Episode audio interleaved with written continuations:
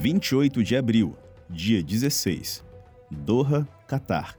População muçulmana 641 mil. Certo dia, numa conversa após o trabalho, Davi convidou Khalid para tomar um café na empresa em Doha, para a qual ele tinha sido transferido recentemente da Inglaterra. Khalid aceitou com entusiasmo. Davi era novo em Doha, mas muito amigável e parecia estar interessado em conhecer os residentes catares da cidade. A maioria dos moradores de Doha não são do Catar, mas são trabalhadores migrantes, a maioria do sul e sudeste asiático. Khalid também tinha curiosidade a respeito da fé de Davi, pois havia escutado Davi falando com outro colega sobre onde encontrar um lugar de culto cristão na cidade. Priya veio da Índia para Doha há cinco anos para trabalhar no hotel para que pudesse enviar dinheiro para sua família.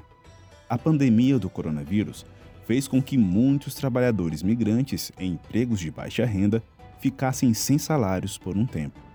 Priya dependia de doações de comida e de apoio de membros da igreja de expatriados que ela frequentava toda sexta-feira, que é o dia de culto para os muçulmanos do Catar.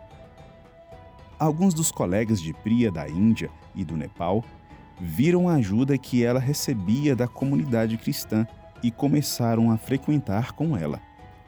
Estima-se que há quase 150 mil cristãos em Doha, a maioria deles sendo trabalhadores migrantes católicos. Expatriados como Davi e Priya têm oportunidades de compartilhar discretamente sua fé com outros da cidade que é o maior centro populacional do país. Os cristãos podem praticar sua fé, mas é ilegal fazer proselitismo, então é importante ser sensível e respeitoso, mas é possível. Como podemos orar? Ore pela segurança dos trabalhadores migrantes em Doha, que trabalham longas horas em condições difíceis. Salmos 91, de 1 a 16.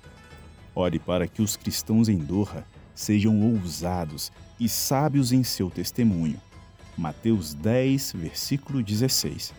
Ore para que muitos moradores de Doha, catares e expatriados venham a ter fé em Jesus. João 14, 6.